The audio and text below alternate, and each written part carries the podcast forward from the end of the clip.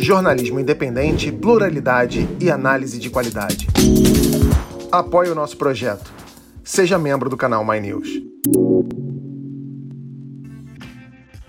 Boa noite, eu sou Antônio Tabet e este é o Segunda Chamada ao vivo. Comigo estão Mara Luque, os jornalistas Fábio Zanini e Lilian Tarran e o governador de São Paulo, João Dória Júnior. Eu tô falando rápido assim porque o governador só tem 45 minutos para ficar aqui com a gente, ou nem isso. E temos muito assunto para tratar. Um ano de pandemia, os absurdos de Bolsonaro, as presepadas de Pazuello, as tretas do PSDB. Para quem é membro do canal, uma conversa exclusiva sobre ministros de Bolsonaro. Não é membro ainda? Se inscreve que vale a pena. Sendo membro, você tem trecho exclusivo da coluna da Marilis, descontos, emojis e muito mais, além de conteúdo exclusivo aqui no Segunda Chamada Claro. Roda a vinheta, Bia!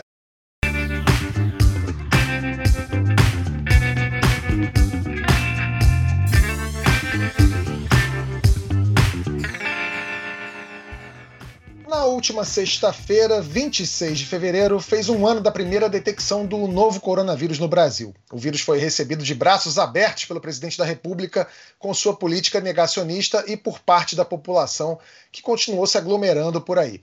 Bolsonaro fez propaganda de remédio que não funciona, dificultou a compra de vacinas. Semana passada citou uma enquete de internet para falar que a máscara não funciona.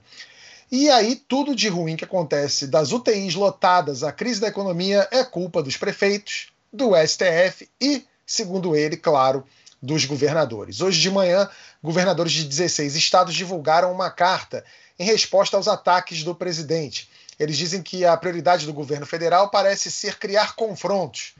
Governador João Dória, só parece criar confrontos ou essa é realmente a intenção do presidente Jair Bolsonaro? Boa noite. Boa.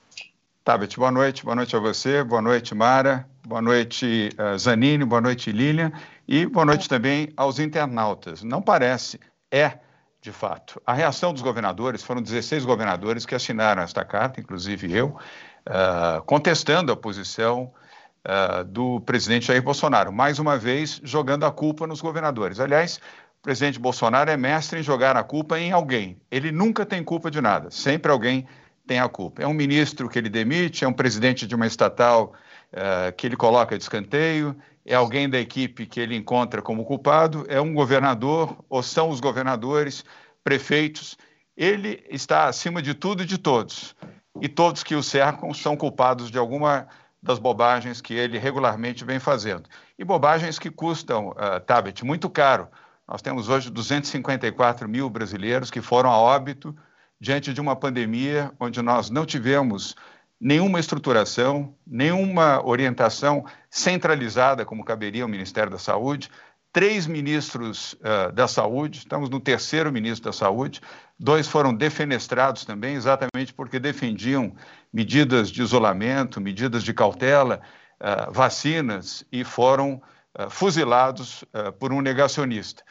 este é o quadro diante da pior pandemia uh, da história do país nesses 100 anos e, lamentavelmente, que trata com vidas e que hoje nós choramos 254 mil vidas que já se foram. É, no final de janeiro, o Lowy Institute da Austrália publicou um ranking dos países é, de acordo com a gestão da pandemia. Em primeiro lugar está a Nova Zelândia. Em último, adivinha? Sim, senhoras e senhores, o Brasil. Fábio, você que é nosso especialista na nova direita, isso é incompetência ou é estratégia deliberado? É, boa noite, boa noite, governador, boa noite a todos. É, eu acho que é uma estratégia. Né? É, na verdade, é uma mistura das duas coisas. É uma falta de planejamento é, é muito evidente é, e é também uma, uma estratégia é, de minimizar o, o, efeito da pandemia, minimizar os seus riscos e, e, e, e montar um discurso, uma estratégia que é, é, priorize apenas a economia.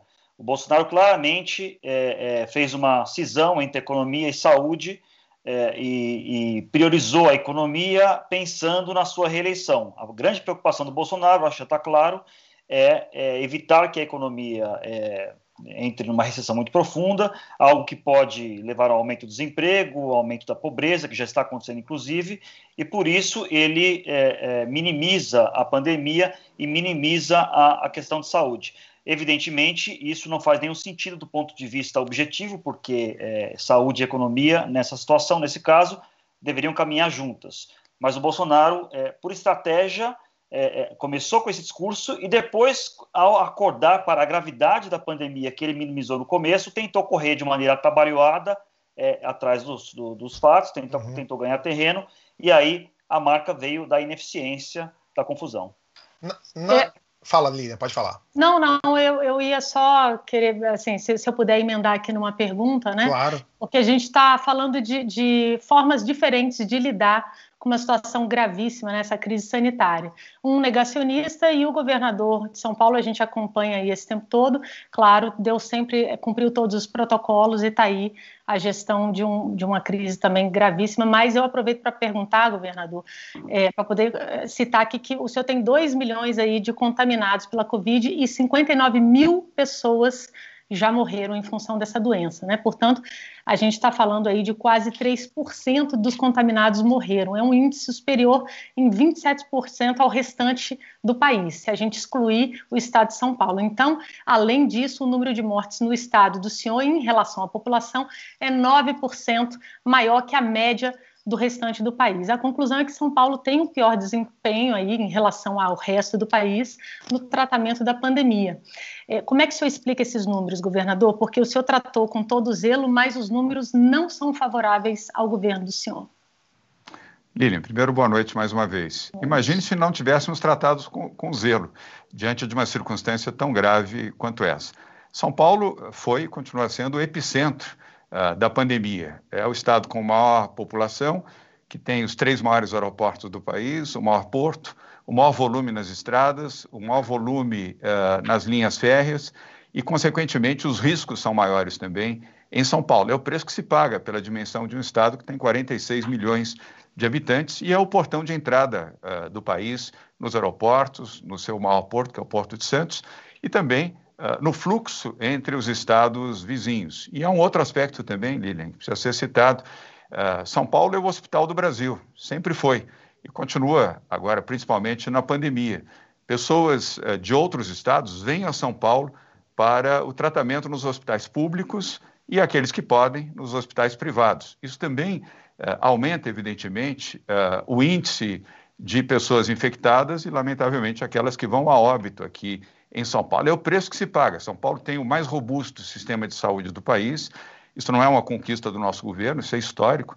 Só há mais de 40 anos que São Paulo tem um sistema extremamente robusto de saúde. Agora, imagine vocês, os que estão nos acompanhando nesse momento, se nós não tivéssemos tido aqui as atitudes que tivemos, se não tivéssemos composto aqui o centro de contingência do Covid-19, que, aliás, no dia 26 de fevereiro, você fez essa menção e o Tabet também, foi uh, a primeira pessoa infectada, foi constatada aqui no Hospital Albert Einstein, às 10h15 da manhã, saiu o boletim do Einstein. Às 17 horas desse mesmo dia, nós já tínhamos o centro de contingência, inicialmente coordenado pelo Dr. Davi Wip, que continua a fazer parte deste grupo, com 20 médicos, infectologistas, pneumologistas, uh, cientistas que compõem o centro de contingência. E desde 26 de fevereiro, nós temos seguido rigorosamente a orientação e as instruções do centro de contingência.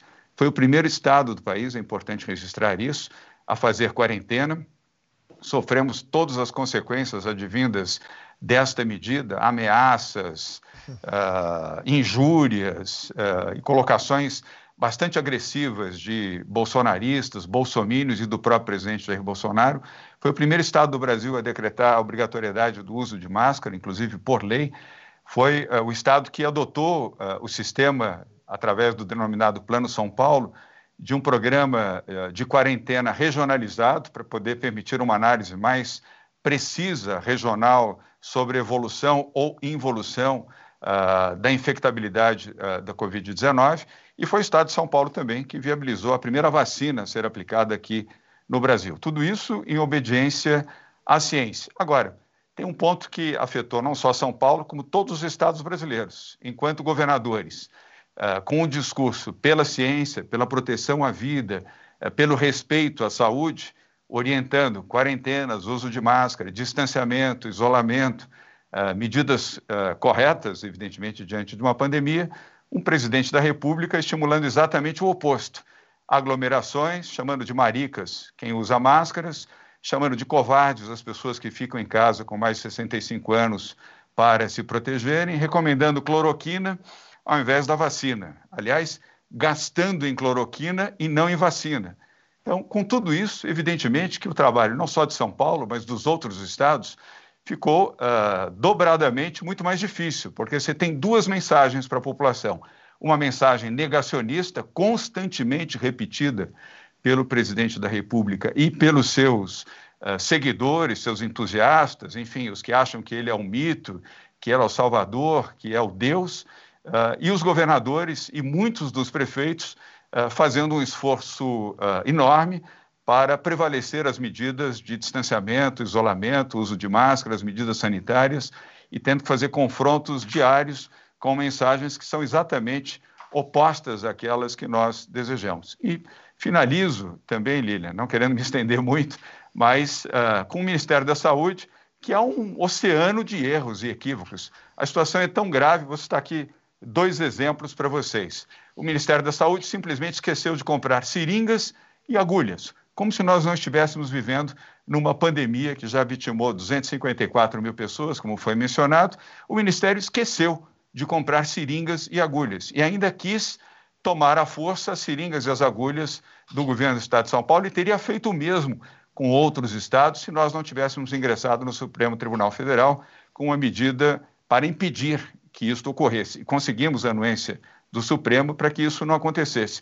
E, para finalizar, como se fosse uma cereja do bolo, o Ministério da Saúde conseguiu errar a destinação de vacinas. Ao invés de mandar vacinas para o Amazonas, mandou para o Amapá. Confundiu a sigla AM com a sigla AP. Esse é o Ministério da Saúde, apenas para citar dois fatos diante de uma pandemia que leva a vida de mais de 1.500 brasileiros por dia. Temos um mar de incompetência à frente do Ministério da Saúde do Brasil. Posso, posso emendar só uma, uma pergunta aqui, Tabet, sobre esse tema? Não. Governador, é, a gente tem visto aqui em São Paulo a pandemia adquiriu contornos dramáticos nas últimas semanas, os números subiram muito. Mas o senhor descarta, ou tem descartado o lockdown. É, é, eu queria perguntar para o senhor o seguinte: está descartado completamente o lockdown? É, é, do que dependeria, quer dizer, quanto mais teria que piorar para haver um lockdown? E eu pergunto sobre uma, uma, notícia de hoje. Hoje o senhor autorizou o funcionamento de igrejas aqui em São Paulo. É, isso não manda uma, uma mensagem um pouco errática é, para a população, é, numa direção contrária ao que muitos especialistas, e o senhor é, fala sempre que é um defensor da ciência e tudo mais, do que os especialistas recomendam nesse momento? Uh, Zanini, eu não falo, eu sou um defensor da ciência. Uh, mas um outro ponto importante: não sou eu que decreto uh, lockdown.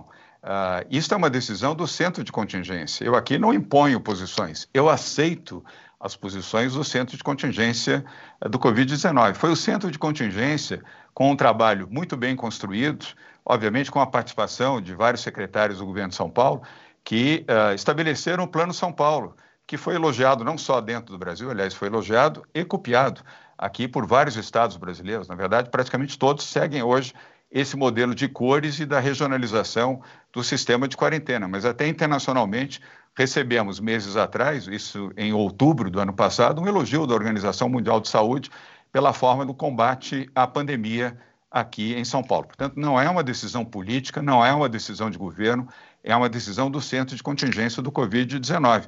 E nós seguiremos a orientação que esse centro nos oferecer. De fato, você tem razão, uh, as coisas pioraram muito nessas últimas duas semanas. Efeito do carnaval, aliás, nós anunciamos que se houvessem aglomerações, nós e todos, as demais, todos os demais governos responsáveis do Brasil, e a começar também por aqueles que atuam na ciência, médicos e especialistas, que as aglomerações do carnaval, ainda que não houvesse o carnaval oficialmente, poderiam provocar um aumento de infecções e de óbitos.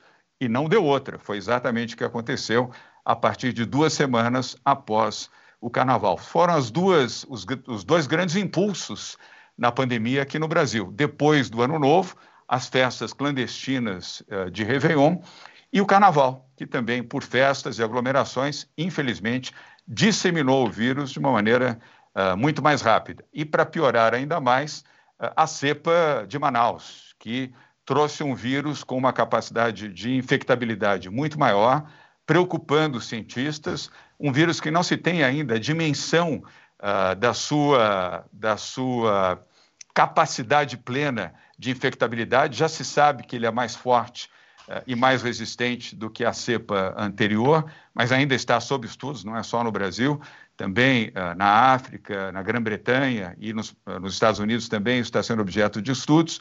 Então, tudo isso levou a uma situação mais difícil e hoje nós temos que reconhecer, não só em São Paulo, mas em todo o país, a situação é mais difícil. É mais difícil, inclusive, Zanini, do que a primeira, do que a fase mais dura da primeira onda uh, da Covid-19. E todas as análises estão sendo feitas pelo Centro de Contingência, que se reúne diariamente, as reuniões são virtuais. Amanhã temos uma nova reunião do Centro de Contingência, como tivemos hoje pela manhã, e nós seguiremos a orientação que estes médicos especialistas uh, determinarem. Aqui não há pressão nem política, uh, nem pressão econômica, nem pressão uh, institucional, nem de parentes, nem de vizinhos. É o centro de contingência que nos orienta. Em relação tá às igrejas, nós aqui ouvimos o centro de contingências uh, aqui de São Paulo em relação aos cuidados necessários dentro dos templos, igrejas evangélicas, igrejas católicas, igrejas uh, ortodoxas, anglicanas, todas as manifestações religiosas. Uh, não é um tema, eu diria que talvez para se propagar, mas preocupações da área de saúde se devem principalmente ao, ao número de pessoas que passaram a, a, ter depressão e profunda depressão. Os médicos indicaram um aumento uh, explosivo de pessoas uh, em depressão e o aumento uh, de aquisição, obviamente por receita, de antidepressivos. Essas pessoas precisam ter uma forma de esperança, uma forma de estimularem os seus sentimentos e uma ação mente-corpo, na chamada uh, medicina psicossomática, para se sentirem fortalecidos para o enfrentamento da Covid. A oração, uh, os templos, a missa, o culto ajudam nesse sentido, obviamente com as cautelas sanitárias. Todas as cautelas são obrigatórias. O fato de você permitir um culto numa igreja ou numa assembleia não significa descuidar. Nenhuma pessoa pode ocupar uh, um assento se não estiver com máscara. Ninguém pode ingressar no templo ou na igreja se não tiver tirado a temperatura. E o distanciamento entre as pessoas deve ser respeitado. É, o governador já falou do que aconteceu é, no Ministério da Saúde enviando as vacinas erradas, e agora o Pazuello e o governo querem reescrever a história do colapso do oxigênio no Amazonas. No dia 18 de janeiro, falando à imprensa, o ministro disse que tinha sabido da crise 10, antes, 10 dias antes é, do dia 18, ou seja, no dia 8, por um e-mail da empresa White Martins. Ele disse também que no dia seguinte o Centro de Operações de Emergência do Ministério da Saúde avisou sobre o colapso dos hospitais e a falta de oxigênio. Ontem, o governo mandou uma correção ao STF, alegando erro e dizendo que o ministro só ficou sabendo do problema no dia 17 de janeiro. Omara, será que cola essa? É, Tabet, essa questão da pandemia que o presidente não entendeu até agora, é, ela é grave não cola, né? Isso. O que, o que mostra é que há uma desorganização e uma falta de, de entendimento e informação é, em todo o governo. Qual é o grande medo do, do presidente? Quer dizer, isso, isso foi numa evolução. Isso começou. É, começou alguém disse para ele que era uma gripezinha e tal, que não era para entrar nisso. E aí foi aumentando, foi aumentando, ele foi vendo, foi cometendo erros e erros, e aí ele aí o que acontece? Acontece que vem a vacina. Qual foi a principal política pública do governo Bolsonaro? Qual foi a maior política pública do governo Bolsonaro? Foi o governador que fez. E isso os opositores dele concordam, todo mundo concorda, oposição, centro, todo mundo concorda. E isso deixou o presidente acuado, porque pô, a principal política pública do meu governo foi a vacina. E a vacina é, é, é, é o principal ingrediente econômico para fazer a economia decolar, o que favoreceria o governo dele. Quer dizer, isso tudo vai, ele vai negando, negando, negando. Ele não, a gente falou aqui na semana passada com o General Santos Cruz, ele não, ele não, não, não, não negociou contratos.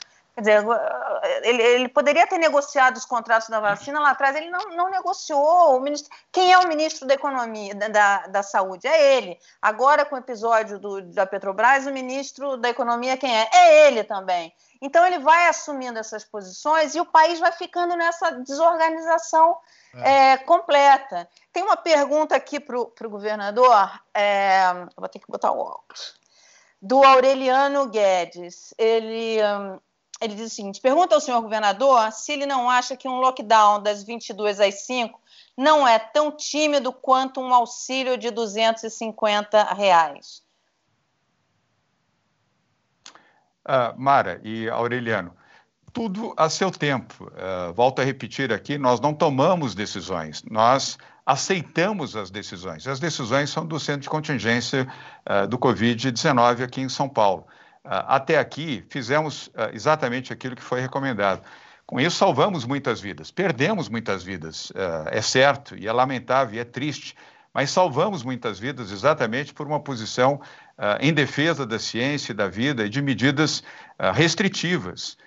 se alguém que tem literalmente apanhado ao longo dos últimos meses, tem sido eu. Aliás, vejam os jornais anúncios de entidades, associações, criticando as medidas restritivas que o governo de São Paulo tem adotado no comércio, em setor de alimentos e bebidas. Eu reconheço que essas pessoas precisam sobreviver, uh, precisam ter o seu salário, o seu ganho, mas eu costumo repetir, Mara e Aureliano, que mortos não consomem, mortos não vão a shopping center, mortos não vão a restaurante, mortos não sentam em bares, uh, mortos não vão a padarias. Nós precisamos preservar vidas, preservando vidas, retomar a economia. Para isso, nós temos que tomar e adotar duas medidas. Primeiro, a proteção, distanciamento social, evitar aglomerações, usar máscaras e medidas de higiene, principalmente com as mãos, além da proteção uh, do rosto com as máscaras adequadas. E a outra são vacinas, vacinas, vacinas e vacinas.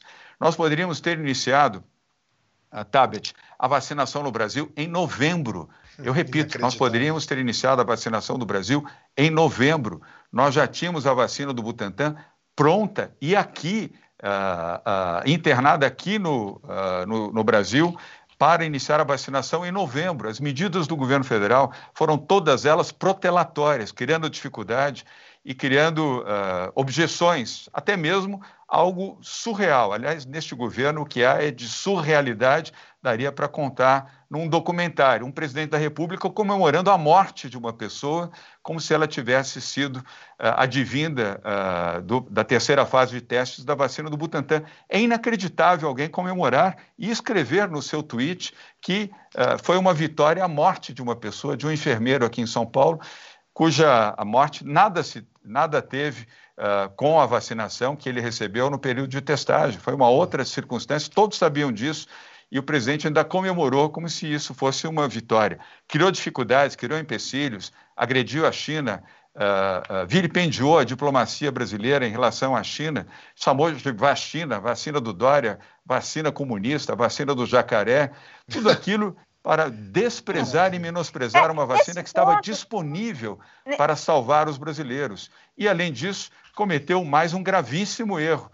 Como ministro da Saúde, aliás, é onipresente. Mito, o mito administra tudo: a economia, a saúde, a educação, o meio ambiente. O mito achou que bastaria uma vacina e jogou todas as fichas do país na AstraZeneca, uma única vacina. Nada contra a AstraZeneca, e muito menos a Fiocruz, mas um erro crasso, tendo a possibilidade de ter adquirido várias vacinas, como fizeram a Argentina, a Colômbia, o Paraguai, o Chile, o Peru. Estamos falando aqui só uh, da América do Sul, todos com quatro ou cinco vacinas. O Brasil fez opção por uma vacina, é. infelizmente uma vacina que teve problemas, eu espero que possa se recuperar e ter na quantidade desejada, e vilipendiou e uh, emparedou a vacina que nós tínhamos, que é a vacina do Butantan. Uh, negou a vacina da Pfizer, que poderia ter adquirido, não apoiou a vacina uh, russa, que é a vacina Sputnik, desprezou a vacina Modern, desenvolvida por um laboratório uh, norte-americano, assim como a vacina de Janssen do laboratório Johnson Johnson. Hoje nós poderíamos estar com cinco vacinas no Brasil, poderíamos estar com uma intensidade de vacinação muito superior aos menos de 4% de brasileiros vacinados até aqui. É, é, é, o cenário mais tétrico e mais triste que o Brasil poderia ter diante uh, de uma pandemia. É um negacionismo ativo, não é só negar é exercitar a negativa. O governador, a ministra Rosa Weber acolheu pedidos das procuradorias de São Paulo, Bahia e Maranhão determinou que o Ministério da Saúde volte a financiar leitos de UTI para pacientes de Covid nos três estados. O, o, Ministério da Saúde tinha interrompido o pagamento em dezembro. Em nota, o Ministério disse que as ações são injustas e desnecessárias. É, você definiu a situação do Ministério da Saúde como um samba do Ministério louco.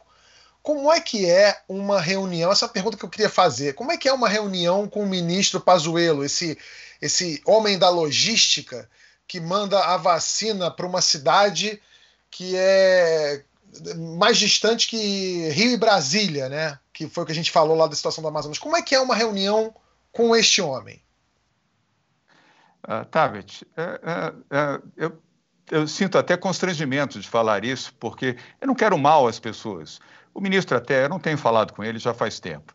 Uh, no tempo em que falava, ele até do ponto de vista pessoal uh, é bastante afetivo no trato, mas é um inepto, é um inepto e é um obediente ao presidente Bolsonaro. Infelizmente, quem comanda a saúde no Brasil é o capitão Jair Bolsonaro, o mito. Uh, não é o general Eduardo Pazuello. E a quantidade de equívocos que o Ministério, por sucessivas vezes, tem cometido, uh, reflete isso e reproduz isso. São inúmeros, inúmeros uh, equívocos, erros, omissões. Faz sentido o Brasil precisando de vacinas e o Ministério comprando cloroquina, pois há duas semanas fez um novo edital para comprar mais milhões de doses de cloroquina. Já há mais de 5 milhões de doses de cloroquina espalhadas pelo país, sem uso, porque a medicina séria não recomenda a cloroquina como medida preventiva para uh, atender aqueles que podem ser uh, afetados pela Covid-19, e o Ministério, ao invés de comprar vacinas, compra cloroquina. O Ministério que devia mandar vacinas para o Amazonas, manda para o Amapá. É uma sucessão que esquece de comprar seringas e agulhas. É de um surrealismo inimaginável. Se contar isso, se daqui a 50 anos contarmos isso para os nossos uh, netos e a história reproduzir isso, alguém vai dizer: não, tem alguma coisa errada. O historiador errou, não é possível uma sucessão, uma quantidade tamanha de erros e que cujo resultado, infelizmente, é a morte. É um desastre completo, um desastre na saúde, um desastre na educação. Eu, eu pergunto aqui de bate-pronto para vocês. Temos quatro jornalistas aqui brilhantes. Quem é o ministro da Educação? Vocês vão ter dificuldade de responder quem é o ministro da Educação. O ministro da Educação é Jair Bolsonaro. A política ambiental, um desastre completo. O Brasil hoje é um páreo do mundo na questão ambiental, na questão da saúde, na questão econômica, nas relações diplomáticas. O Brasil erra em tudo, hostiliza a imprensa, agride veículos de comunicação, hostiliza uh, cientistas, maltrata a cultura. É um desastre completo em todas as áreas. Eu lamento ter que dizer isso, mas essa é a realidade do Brasil o Brasil do mito. Governador. É... Pode falar, Fábio. Não, é, é, é, só para perguntar com relação ainda à pandemia, é, é, tem muita gente, inclusive colegas governadores seus, que estão fazendo, traçando cenários é, catastróficos para as próximas duas semanas. O governador da Bahia chegou a chorar hoje, outros governadores, outros analistas, dizendo que daqui a duas, três semanas nós estaremos numa situação quase que de guerra.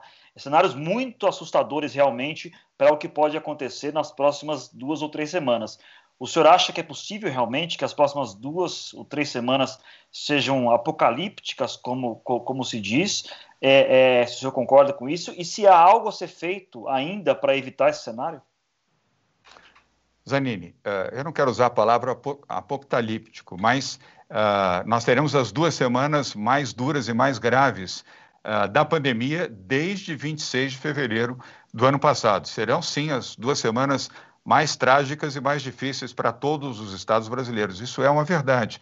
Eu assisti a cena, inclusive, do uh, meu colega governador Rui Costa chorando, e ele foi sincero ali, ele não fez ali uma situação simulada, ele foi sincero na tristeza pela falta de condições, uh, não só da Bahia, mas de praticamente todos os estados brasileiros, de ter um combate adequado à pandemia. Vou citar aqui um outro fato uh, com um agravante, que aliás foi mencionado por vocês. No momento que mais precisamos de leitos para o atendimento uh, de pessoas uh, que precisam de UTI, o governo uh, desqualificou, ou seja, desabilitou leitos de UTI no Brasil inteiro, não foi só em São Paulo.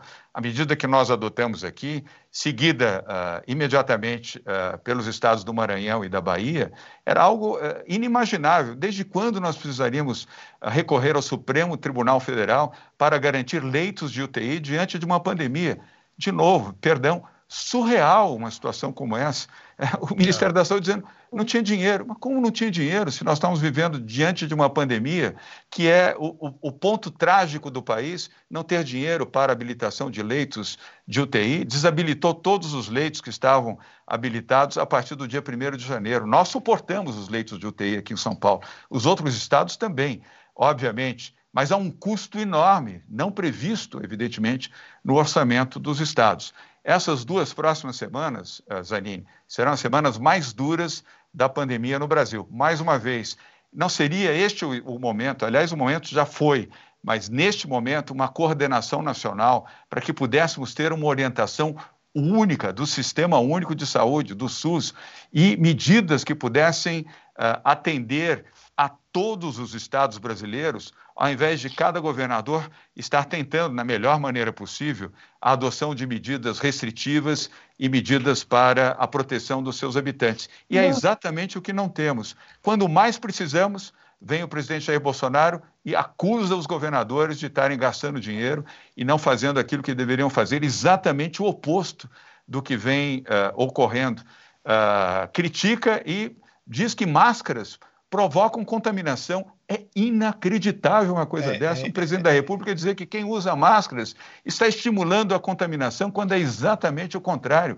46 é. entidades médicas do país hoje fizeram uma comunicação a opinião pública e os veículos de comunicação reproduziram, contestando isso.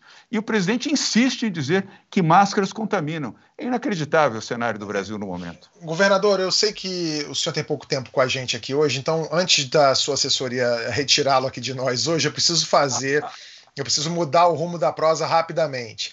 É, a gente sabe da questão dessas crises que vêm e voltam no PSDB e que hoje há, segundo as notícias, dois grupos, né? Um que apoia o senhor e outro que apoia o governador do Rio Grande do Sul como um presidenciável. É, o senhor vem candidato em 2022 para ser o nome de oposição a Jair Bolsonaro? Tabet, uh, não é hora de tratar desse tema. Eu tenho que ser muito sincero. Agora é hora de tratarmos da saúde. Todo esforço, toda atenção, toda determinação não é para a política, e muito menos política eleitoral, é para a saúde, a proteção à vida, às pessoas. 100% de atenção a isso, não é hora de nenhum debate uh, eleitoral. Debate eleitoral, iniciativas, em 2022, nós temos que vacinar a população brasileira, proteger a população e não tratar de assuntos de política de forma alguma. Agora não é hora. E quero registrar também aqui o meu respeito por Eduardo Leite, jovem governador do estado do Rio Grande do Sul. Nós não temos nenhuma animosidade, nenhum antagonismo, nos falamos, nos respeitamos uh, e temos uma relação excelente. Aliás, no Fórum de Governadores, nos falamos quase que diariamente. Ele também tem a mesma opinião. Aliás, sinto dos outros governadores este mesmo sentimento. Agora não é hora de tratar de sucessão presidencial, nem de política, é hora da saúde. Governador, é, como a, a Lilian tinha falado, a gente estava falando aqui que o, o, presidente ele tem um problema de cognição estrutural. Então, além disso, a, na questão da vacina, é, a questão política, como falou o Zanini, ele já está em campanha para 2022, e, então o enfrentamento, o fato do senhor ter trazido a, a vacina primeiro, ter se adiantado e ter feito essa, essa coisa, isso fez com que o presidente negasse ainda mais a vacina e negasse, é, contribuiu para esse negacionismo, porque ele já, já se via no embate eleitoral. Tem uma pergunta aqui de um membro do canal, que é o Alexandre, que ele fala assim: olha, Mara, pergunta ao governador é, como ele vai se descolar do apoio que ele teve no primeiro turno do Bolsonaro, o Bolsodória. E aí eu vou acrescentar nessa pergunta dele mais um item. É, concordo com o senhor quando o senhor diz que é, a discussão política tem que ser lá na frente.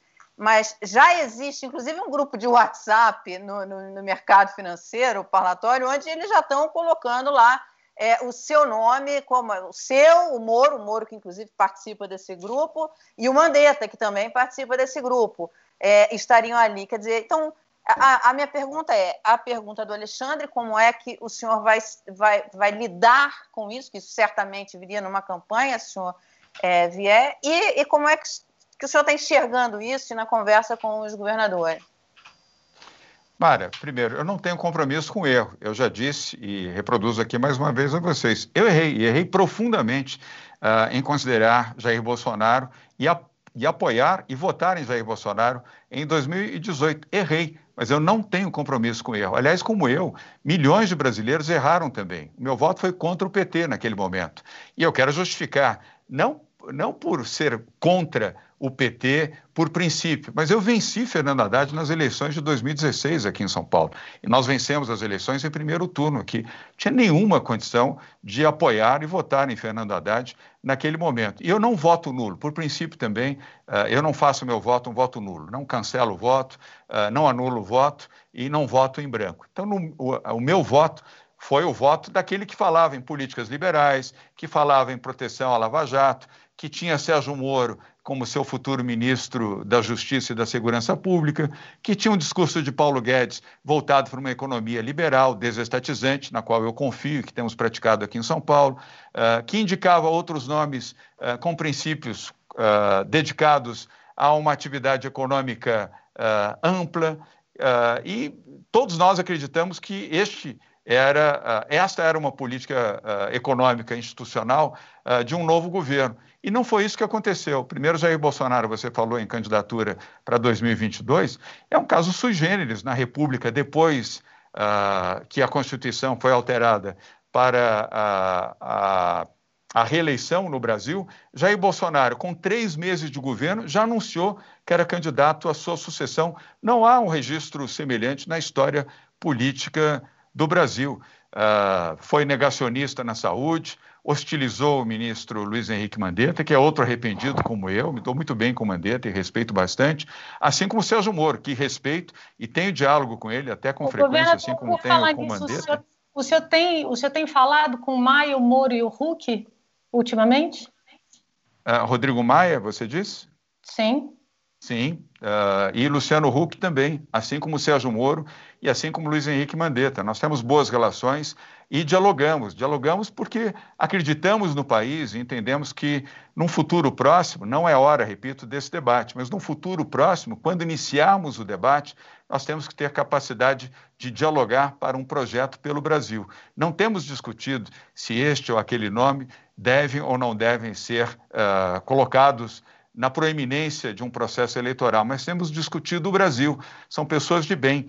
Eu tenho muito respeito pelo Mandetta, muito respeito pelo Sérgio Moro, muito respeito pelo Luciano. O Luciano é meu amigo há mais de 30 anos. E Rodrigo Maia também tem uma relação bastante fraternizada com ele. Aliás, o convidei para vir para o PSDB. Ele tem uma decisão a tomar nos próximos dias em relação à sua oficialização da sua saída do DEM e a escolha do seu partido. Aparentemente, ele tem duas opções, do PSL e a do próprio PSDB, que eu uh, o convidei, aliás, fiz isso com a anuência do presidente Fernando Henrique Cardoso, para que ele pudesse avaliar também uh, a vinda para o PSDB. Mas uh, diálogo, entendimento e esforço convergente, Lilian, que é importante para o Brasil. Eu tenho falado com governadores do PT, do PDT, do PCdoB, assim como líderes que não são governadores dos partidos de esquerda e daqueles que têm o sentimento uh, do centro-direita e que podem convergir para o bom diálogo. É este bom entendimento, uh, com, uh, eu diria, com serenidade, com equilíbrio e no momento oportuno, que poderá ajudar a encontrarmos um caminho adequado para o Brasil de um futuro próximo. O senhor ah. apoiaria uma chapa em que o seu nome não seria cabeça de chapa para fazer essa frente ampla? O que o está nas redes, o que todo mundo quer saber, principalmente é, que a gente vê, é quem é, é, quem é que vai tirar o, conseguir tirar o, o presidente Bolsonaro em 2022?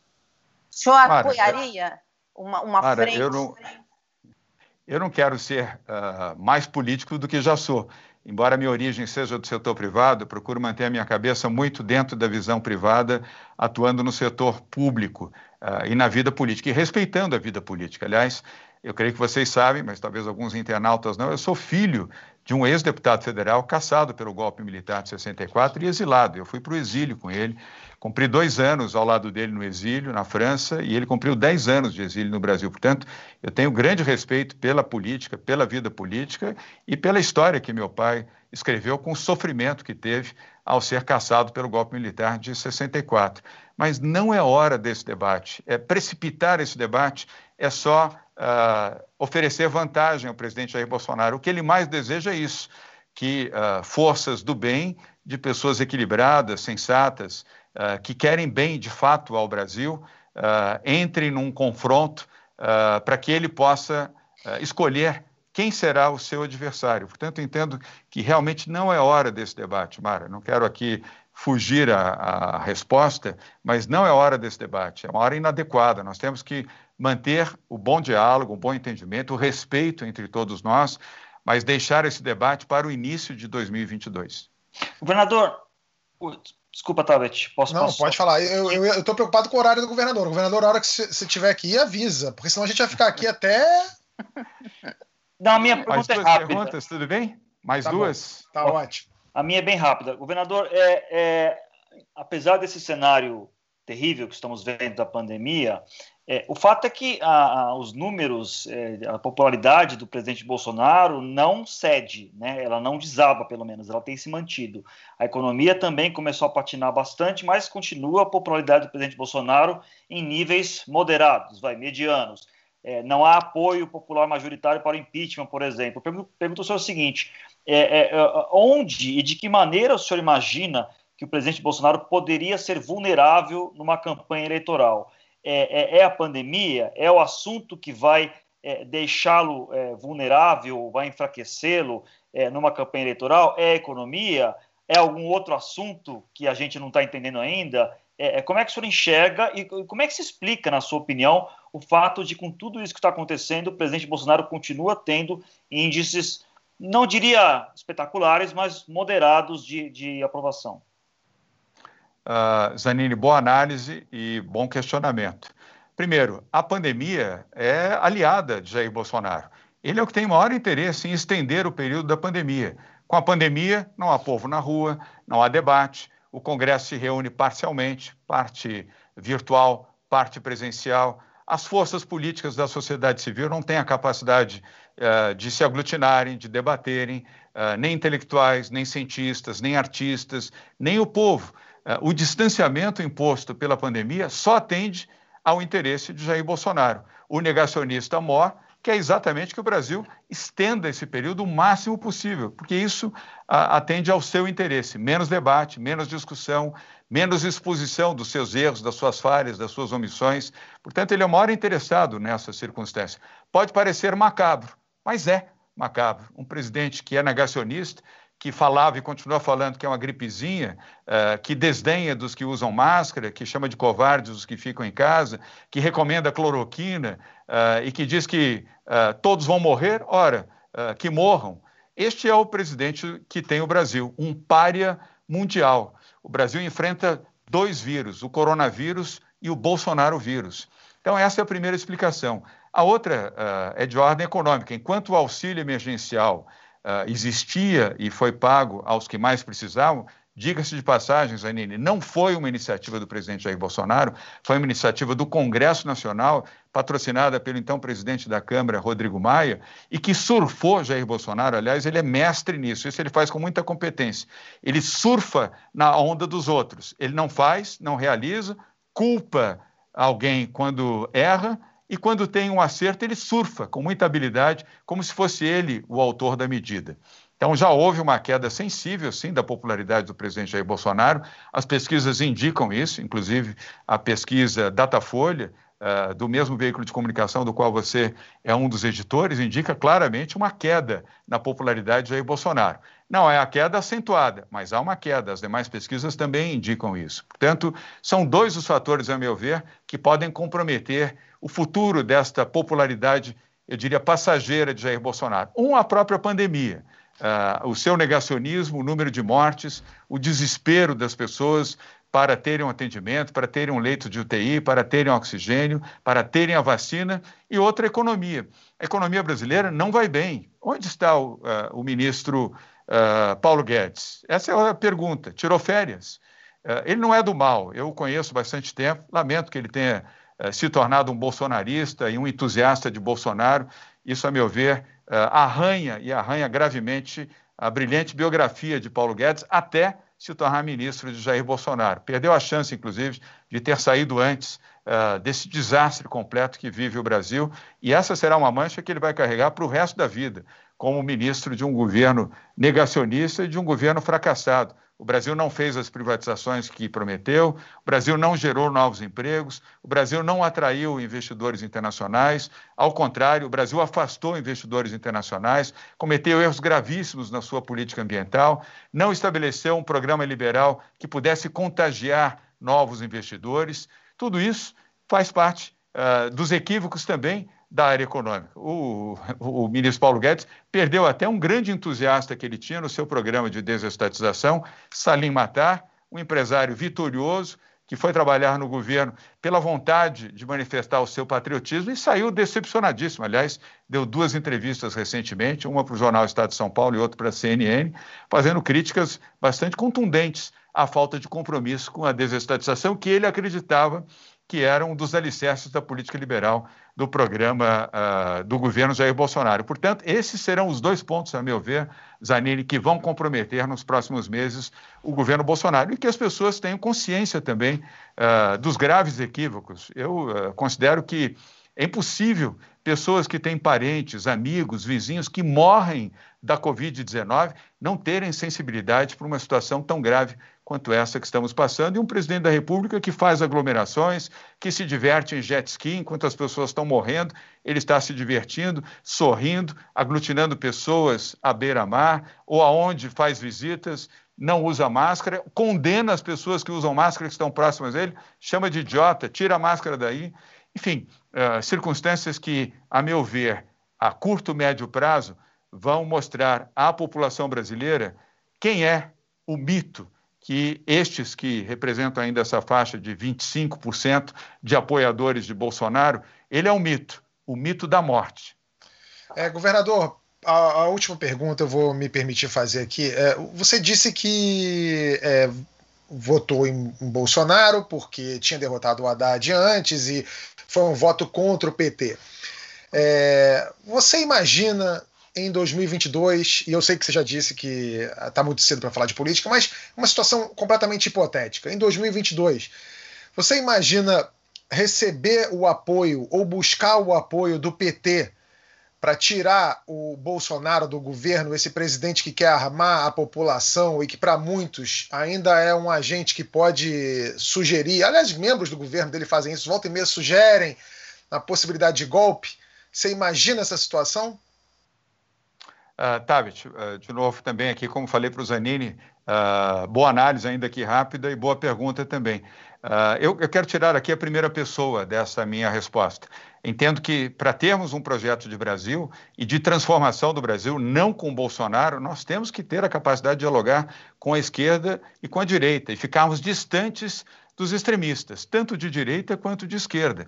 Mas aqueles que têm posições à esquerda, centro-esquerda, centro, centro-direita e a própria direita, que são racionais, ainda que defendam posições distintas e antagônicas, nós temos que ter essa capacidade de, de diálogo exercitada, com humildade, com discernimento, pelo Brasil e pelo povo brasileiro. Se não praticarmos este exercício de humildade, repito, de diálogo, nós vamos entregar mais um mandato para Jair Bolsonaro.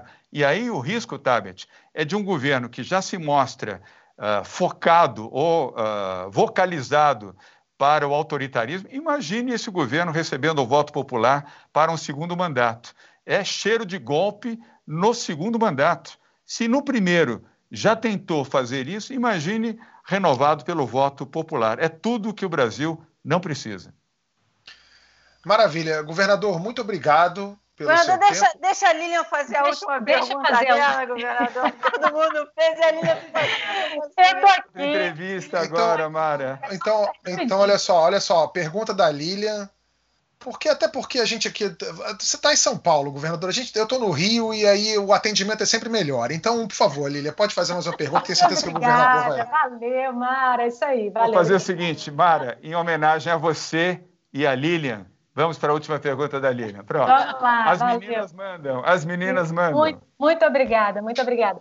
Mas, governador, é, o, o senhor falou, todas as vezes que questionado sobre é, essa questão de um fechamento mais duro, o senhor colocou aí na responsabilidade do centro, do centro de contingência, que ele está orientando o senhor. Uma reportagem é, do UOL, agora recentemente, é, dá conta aí nos bastidores, apurou com alguns integrantes desse centro, é, que, que faz essa análise e repassa ao senhor que eles é, recomend, estão recomendando que uh, um fechamento mais duro, aí um lockdown nos próximos 10 dias, porque em 15 dias o Estado entraria em colapso.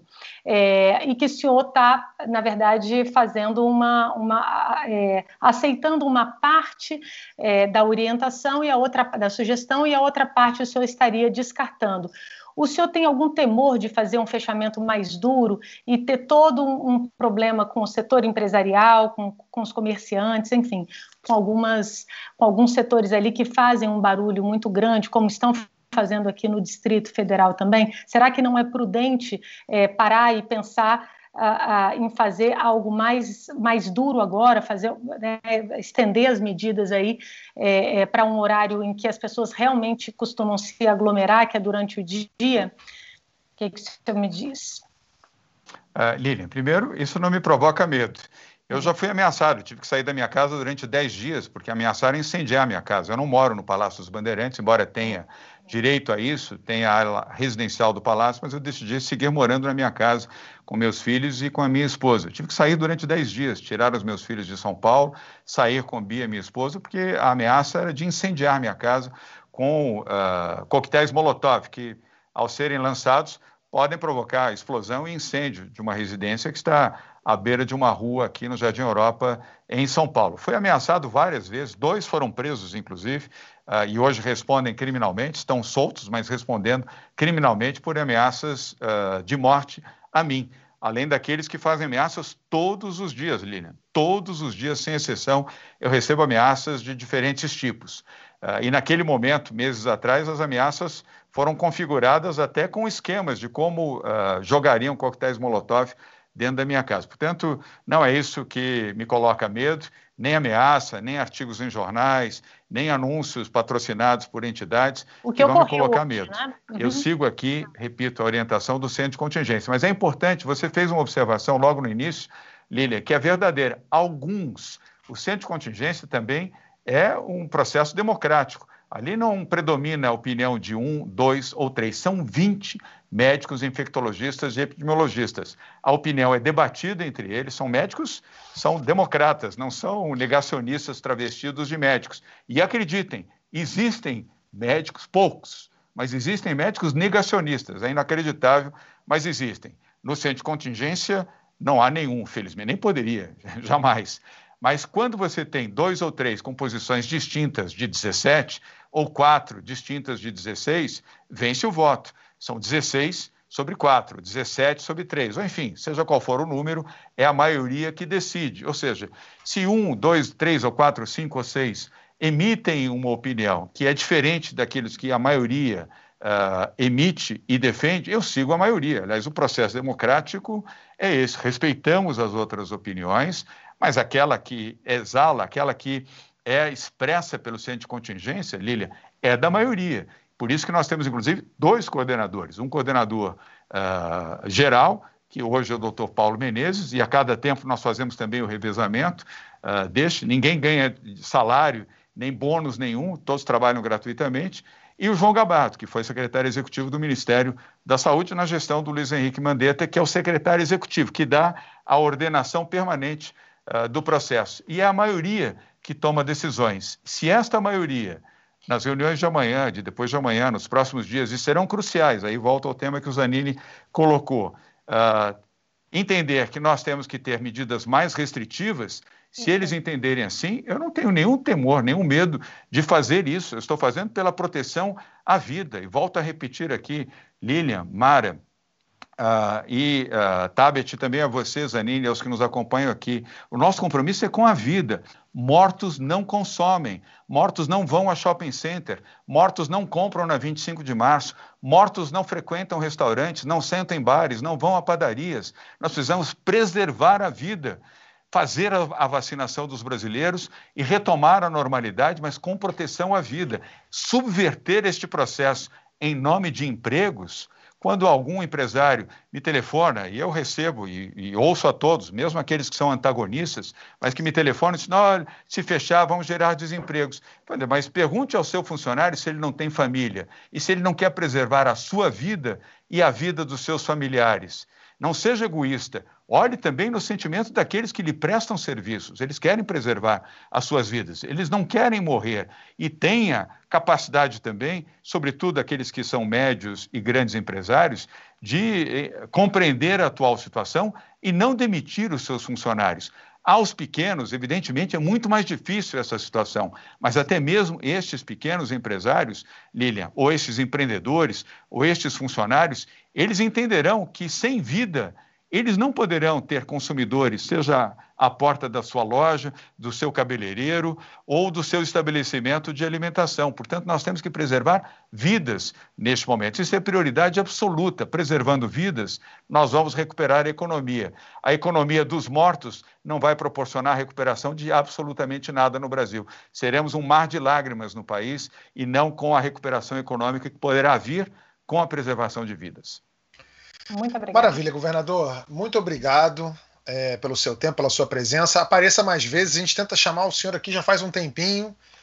Apareça mais vezes, tá certo? Tá, Beth, muito obrigado. Uh, a, Mara, a, Mara, comentou isso também. Queria uh, ser justo que ela, quando esteve aqui. O dia que a gente foi conversar para marcar essa entrevista, caiu um temporal aqui em São Paulo. Eu falei, governador, sabe por que está caindo esse temporal? Porque o senhor conseguiu uma vaguinha na agenda para vir aqui no, no My News, aqui no Segunda Chamada. My News já tinha vindo, mas no Segunda Chamada. Mas venha mais, governador, porque a gente quer conversar mais sobre 2022. Eu acho que esse é um tema, pandemia é um tema importantíssimo e 2022 para os brasileiros também é um tema importante, porque, enfim, tem várias, vários problemas sérios que nós estamos vivendo que podem se perpetuar ou não, né? Muitos. Mara, uh, conte comigo até pela alteração do horário hoje também pelo seu esforço, a sua dedicação. Eu sou seu admirador há tempos, eu disse isso pessoalmente a você, agora estou repetindo aqui em público. Lilian, muito obrigado também a oportunidade. Zanini, obrigado, já tivemos várias obrigado. vezes juntos aqui. Tabet, obrigado também. Conte comigo numa próxima oportunidade e eu espero que, aproveitando aqui o nome do My News, que a gente possa no futuro ter My Good News, ou seja, boas notícias para o Brasil e para os brasileiros. Nas próximas semanas, as notícias serão difíceis, eu tenho que reconhecer isso. Não quero ser o arauto da má notícia e nem da desesperança, mas as duas próximas semanas serão duas semanas muito duras para todos os brasileiros. Mas vai passar esperança, oração, sentimento e vacina para que possamos ter momentos melhores no futuro próximo. Muito obrigado a todos vocês, obrigado também aos internautas que estão nos seguindo aqui. Fiquem com Deus, por favor, usem máscara, se protejam, protejam seus familiares também. Tchau. Obrigado. Até já. Tchau. Bom, a gente, a gente continua aqui, o governador vai nos, vai, nos, vai nos deixar, mas a gente vai continuar aqui, eu, Mara, Lilian e Fábio, com mais um pouquinho de segunda chamada. Segundo a Folha de São Paulo, Bolsonaro estaria tentando uma saída honrosa é, para o Pazuello, né, promovê-lo a general de exército. O motivo seria a irritação do Centrão com as trapalhadas do ministro no, no ato da vacinação, né, nesse, na logística ou na não logística da vacinação. Só que tem um problema. Para militares que são intendentes, como é o caso do Eduardo Pazuello, o posto de general de divisão com três estrelas é o topo da carreira. A mudança iria contra as regras e as tradições do Exército. Ô Fábio, e aí? O Bolsonaro vai contrariar o Exército e promover o Pazuello ou vai contrariar o Centrão?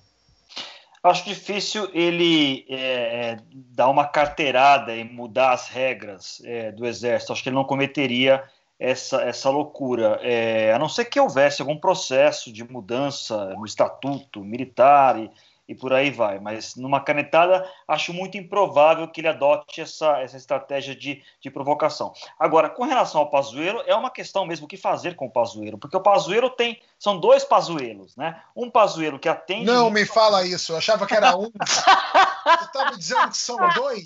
Tem o tá Eduardo tá... e o Pazuello. Tá. Um dos Pazuellos é o Pazuello que atende muito ao Bolsonaro, porque faz o que ele pede, o que ele manda, né? Não contesta, não reclama, não é rebelde, não gosta de aparecer, ou seja, é tudo aquilo que o Bolsonaro sempre quis no ministro da Saúde. Tentou com o Mandetta, Mandetta não foi possível, tentou com o Nelson Teich, que quase ninguém lembra dele, mas também existiu esse ministro, é, é, e também não conseguiu. O Pazuello faz isso, ele atende ao Bolsonaro, então isso é, é positivo para o Bolsonaro. Agora, ele é um, um, um, problema que já discutimos aqui na área de logística, na área de eficiência, então isso pesa para o outro lado. É, é, a, grande questão é até quando esse Pazuello é favorável vai continuar se sobrepondo ao Pazuello problema para o Bolsonaro, quando é que a curva vai se inverter e na hora que ela se inverter, o que fazer com o Pazuello? Né? Para onde vai o Pazuello? Dificilmente ele vai voltar para o quartel, ele vai ter que ter alguma recompensa, alguma, algum outro posto, não sabemos ainda o que, mas é uma, é, é uma dificuldade que o Bolsonaro tem é, o, o Pazuello, ele, ele, é, o prazo de validade dele está vencendo. A dúvida é quanto tempo mais ele dura. É, você parece, quer falar alguma coisa, ali? É, não, pare, parece piada, mas é porque recentemente desmascararam aí que o, o Pazuello não tem, não tem especialização em logística coisíssima nenhuma, né? Assim, você olha lá de cabo a rabo, sacode, não tem essa especialização e criou-se essa coisa. Seria até bastante interessante, porque tudo que a gente mais precisa agora era de alguém especializado em logística. Então, assim, essa história da troca de dose, por exemplo, ela ficou, ela só é uma caricatura, né, da falta do status técnico do ministro, né? A gente não sabe se ri ou se chora, mas com certeza é, que ele faltou às aulas do curso de logística e também matou as aulas de geografia aí, né? Bom, a ministro desse governo com currículo que você procura e não acha as, né, as credenciais é, é o que mais tem, ou seja, ele está completamente adaptado ao cargo. Aliás, ó, no sábado foi lançado o Amazônia 1, primeiro satélite 100% brasileiro. O presidente Jair Bolsonaro divulgou o lançamento com esta foto aqui, ó. Bota a foto aí, Bia. Ó, então. Primeiro, é, a gente reparou na cara e na pose do Bolsonaro e do astronauta Marcos Ponte. A pura imagem da empolgação. Mas depois, se você reparar no satélite, esse aí não é o Amazônia 1. O satélite certo é esse aqui, ó que é um simpático Bob Esponja com asas. Mais ou menos isso. Não tô vendo, não tô vendo. Não tá? Peraí. Não te... eu tô, tô, tô, perdendo aí. Ah, peraí, tem que botar para Agora sim, ó. Tá vendo? Agora aí sim, ué. Tem como voltar para lá ver a. Tem como voltar para ver a, a, cara do, do Bolsonaro e do Marcos Pontes para a Lilia ver, não? Aí, ó. Aí, ó. Uhum. Felizes a beça, aí vai. Bota lá. Aí, esse aí, esse aí é o Amazônia 1, tá? Tá uhum. certo? Aí você se pergunta, ué, que satélite é esse então que o Bolsonaro divulgou? Bom, mostra aí o satélite. É simplesmente o satélite da Liga da Justiça dos quadrinhos. pois é. O governo Bolsonaro divulgou um satélite da Liga da Justiça e, claro, virou piada no Twitter. Ô, Lilian, Será que, será que é uma mensagem subliminar isso? Será que o super-homem vem aí junto com Batman e a Mulher Maravilha vão chegar para vacinar as pessoas, salvar o Brasil? Será que, que o velho da van vai vir fantasiado de lanterna verde e amarelo e tentando entrar nessa Liga da Justiça? O que, que aconteceu? Não, assim, é, isso é um desejo, porque se for um desejo, eu estou aceitando tudo. Pode é. vir todo mundo, todo mundo fantasiado, que não tem problema não. A gente mata no peito aqui. Mas é, é triste, mas a gente tem que dizer, inclusive que o velho da van, ele está meio sumido. É, é, o Luciano Hang, eu estou usando esse apelido porque ele mesmo se chama, tá? Claro. Não é, sim, não é desrespeito não é desrespeitoso, não. Sim. Mas porque, infelizmente, ele perdeu ali um parente muito próximo, né, de Covid. É, também. Então, é, nessas horas a gente vê que está todo mundo aí, infelizmente, debaixo é, da mesma régua da crise sanitária sem precedentes. Né? Então, é, para quem é negacionista, para quem não é negacionista, é, a gente está, infelizmente, é, submetido a, a, a, um drama muito, muito complicado. bom, Super-Homem, é, a gente não, infelizmente, não vai poder contar com um super-homem nem com uma super-mulher. A gente precisa mesmo é, de um super-governo, né? É, se fosse em tempos normais, é, se a gente tivesse aí vivendo como a gente vivia há quatro anos, é, o Brasil já carece é, de uma política econômica, de reformista, é, que a gente já, já, já em temperaturas normais, né, já seria é, importantíssimo que a gente lidasse aí com gente muito competente. Mas numa situação dessas que acontece aí de 100 em 100 anos, né, uma pandemia tão grave como a que a gente está vivendo, bom, aí a gente precisa de super cabeças. Eu não posso dizer que são super homens, super mulheres, mas de super cabeças super focadas é, em tentar resolver o nosso problema. Infelizmente, o que a gente está enxergando é um monte de gente batendo cabeça. Ou seja, estamos frito, Tabit. É. Olha só, nem o super-homem ajudaria, porque, como todo mundo sabe, o Clark Kent é jornalista e o governo Bolsonaro não curte, não, curte. não ia pedir ajuda para ele. Olha só, o nosso programa de hoje fica por aqui. Para você que é membro do canal, a gente continua a conversa. Aí vamos falar mais profundamente de duas figuras do governo Bolsonaro: aquele ministro cujo objetivo é passar a boiada, o Ricardo Salles, e o secretário de comunicação que parece estar na Berlinda. Se você quer ser membro do canal, clica no botão azul aqui embaixo, que já já aparece o link do vídeo exclusivo no post da comunidade. Vai lá que a gente está te esperando. Para você que não é membro, um abraço, um beijo e até semana que vem. Tchau, tchau.